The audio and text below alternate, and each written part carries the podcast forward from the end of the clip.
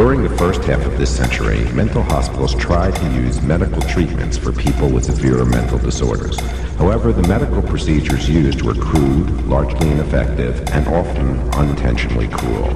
Some of the leading approaches are shown in this segment.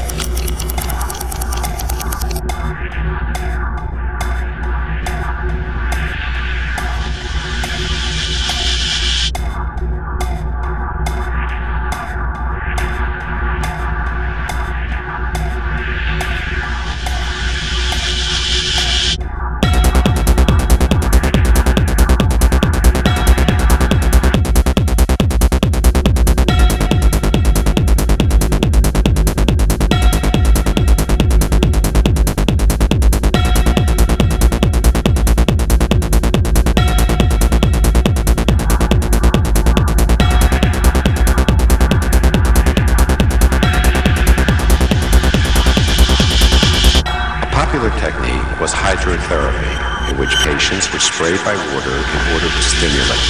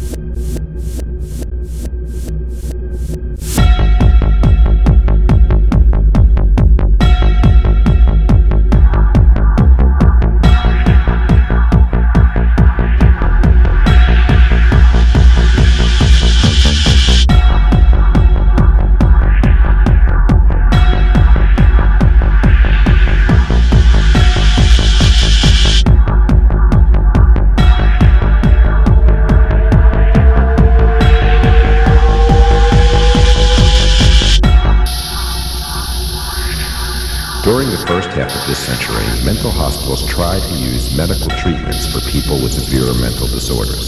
However, the medical procedures used were crude, largely ineffective, and often unintentionally cruel. Some of the leading approaches are shown